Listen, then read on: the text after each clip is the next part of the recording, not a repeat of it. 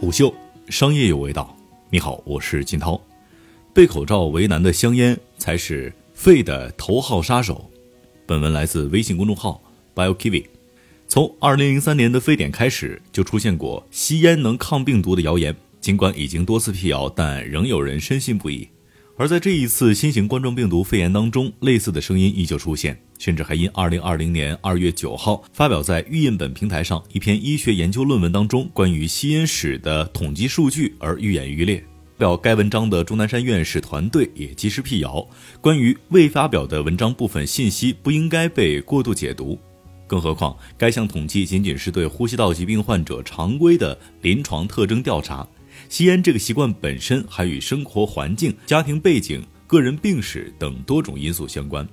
且上周发布在预印本平台的另一篇文章还指出，吸烟者的 S2 基因表达水平明显高于不吸烟人群，而 S2 正是新冠病毒感染人体细胞的入口。和此前钟南山院士的说法一样，这些还没有经过同行审阅、正式发表的文章不适宜过分的解读。对于吸烟和新冠病毒之间的关系，还需要进一步的确认。但吸烟本身的确是劣迹斑斑。随着疫情逐渐受到控制，在一段时间的居家隔离之后，全国各地陆续复工。在工作的同时，很多公司采取了一系列的防护措施，例如要求全天佩戴口罩。但作为需要涉及嘴和呼吸道的物件，口罩和香烟似乎并不合拍。那我们就从这对矛盾开始讲起吧。茶余饭后，楼顶天台或是墙角，通常是有吸烟习惯的人聚集的地方。以往满地的烟头便是证据，但是在如今这样的特殊时期，戴口罩和吸烟成了互不兼容的选择，而聚众吸烟就更加不被允许了。馋于烟瘾的人可能会说，可以戴着口罩吸烟，但这样做的话，戴的还是口罩，吸的还是烟吗？我们做了一个实验。戴着错买的非医用口罩，用钢笔替代香烟。通过比较嘴含住香烟前后口罩的差异，我们不难看出，口罩已然失去了其原有的功效。从正面看，因为嘴部含有香烟的缘故，原本被金属条贴紧鼻梁的口罩上沿滑下，使得鼻梁两侧出现了明显的空隙，而口罩下沿也因此收窄，出现了通风口。从侧面看，嘴含住香烟的同时，部分口罩也被塞入嘴中，口罩两侧受到向中间拉扯的力量，不再贴合脸颊。除开社交的装样子的目的，吸烟者更看重的是吸烟带来的口感、对呼吸道的冲击和尼古丁等物质对神经系统的刺激。但是，隔着一层口罩，对吸入的香烟产生什么样的影响呢？在 Biochemy 往期的文章《薄薄的一层口罩真的能够挡住肺炎病毒》一文当中，介绍了口罩的来历、作用原理和挑选的依据。其中就有提到一项研究，利用一到五层的普通医用口罩叠加使用，让零点零二到一微米的颗粒通过口罩，再根据检测结果进行打分，最后得到的结果是一层口罩的得分为二点七，五层口罩是五点五。另一份针对香烟烟雾当中颗粒大小的研究显示，香烟产生颗粒物大小主要分布在零到二微米的范围之内。对于这个大小范围的颗粒物，尽管口罩并不能完全隔绝，但也能在一定程度上削弱吸入的效果。不仅如此，正常情况下，吸烟者仅仅吸入香烟当中百分之二十的尼古丁，有一半扩散到空气当中，百分之二十五在燃烧时被破坏，还有百分之五存留在烟头内。如果香烟和嘴之间再加上一层或者是多层口罩，也会有部分的尼古丁被进一步的扣留，香烟也丧失了一些味道。而这些味道正是这个头号杀手的凶器。其实，对于吸烟的人来说，“吸烟有害健康”这句话应该是再熟悉不过了。自2005年起，世界卫生组织烟草控制框架公约第十一条明确规定。要求每一缔约方应该在本公约对该缔约方生效之后的三年之内，采取实施有效的措施，禁止误导性的烟草制品包装和标签，确保烟草制品包装上带有大面积的说明烟草使用有害后果的健康警语和信息，确保这些警示语占据主要可见部分的百分之五十以上，但不应少于百分之三十，并且使用缔约方本国的主要语言。确保包装包含烟草制品和成分释放物的描述信息。澳大利亚几乎是全球香烟管制最为严格的国家，其率先在2012年全面实施烟草无装饰包装法案。随后，澳大利亚还进一步用香烟致使各类疾病的图片作为包装，并加以高额的税率，让烟民更加直观地认识到吸烟真的有害健康。反观国内香烟的包装，给人的直观感受，警示标语的占比可能是将将的百分之三十左右。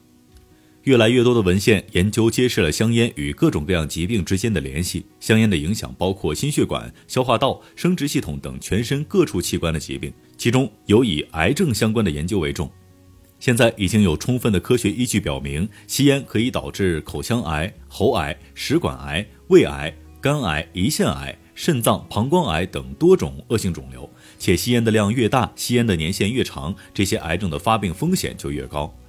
国家癌症中心在《柳叶刀》子刊上发表的研究指出，二零一四年因癌症逝世的患者当中，有百分之四十五点二的死亡可以归于二十三种可控危险因素，其中吸烟占比最高。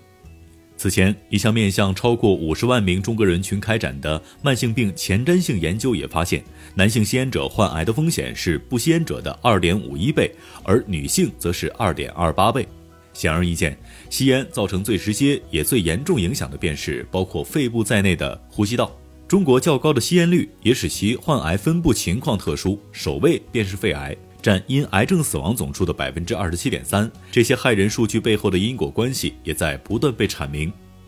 上世纪的多项流行病学研究都得出类似的结论：吸烟会导致肺癌，并且增加其死亡的风险。这些年，科学工作者则发现了吸烟对肺部细胞基因突变程度的影响，更多的突变增加了患上癌症的风险。正如前文提到，香烟包装上必须标有警示语，以便抽烟者每次从烟盒取出香烟的时候都会看到这句话或者图片。这可能有一定的作用，但对大多数吸烟者来说，戒烟始终是一个难题。根据国家统计局的数据，二零一九年全年卖出卷烟两万三千六百七十六点四亿支，保守估计全国有三亿烟民的话，平均每人每天吸入约二十一点六支烟，超过一包。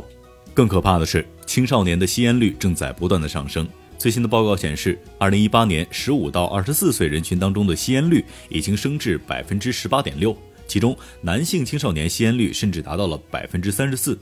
影视作品当中英雄人物抽烟的英姿，知名社会人物的习惯，都容易影响还缺乏辨别是非能力的青少年。久而久之，吸烟的门槛越来越低，但戒烟的难度依旧。这些困难不仅仅来源于心理和习惯的层面。也可能是生理因素在作祟。众所周知，尼古丁有害健康，但尼古丁更加可怖的是会让吸烟者形成依赖，而这样的依赖实际上是一种慢性成瘾性疾病。吸烟者享受尼古丁对神经系统带来的刺激，多巴胺分泌给予的快感，这样的反馈让吸烟者欲罢不能。可与此同时，大脑中灰白质部分会逐渐萎缩，甚至影响到人的神经或者认知。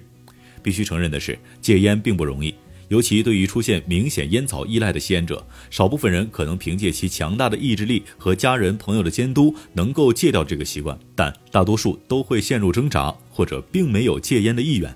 国内临床戒烟指南不仅包括心理干预和行为疗法，使用戒烟药物也是戒烟常规的手段之一。有三类治疗药物在指南中被推荐，包括尼古丁替代疗法类药物、盐酸安非他酮缓释片以及酒石酸伐尼克兰。尽管多项相关的研究指出，规范的治疗可以使戒烟成功率提高一到两倍，也不会增加对神经系统的毒副作用，但戒烟药在国内并不常见。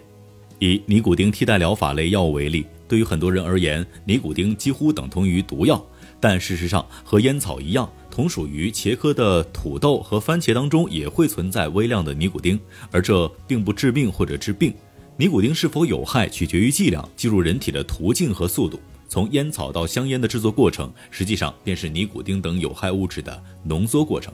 当烟民通过吸入的方式摄入尼古丁，仅仅需要数秒，它就可以作用于大脑中成瘾相应的中枢。这种情况下，尼古丁进入人体的速度快、量大、浓度高，容易形成依赖并成瘾。而尼古丁替代疗法使用的药物，比如咀嚼胶或者贴片，是通过口腔或皮肤黏膜吸收，并经由血液进入人体。低浓度和缓慢的摄入速度不容易引发成瘾机制。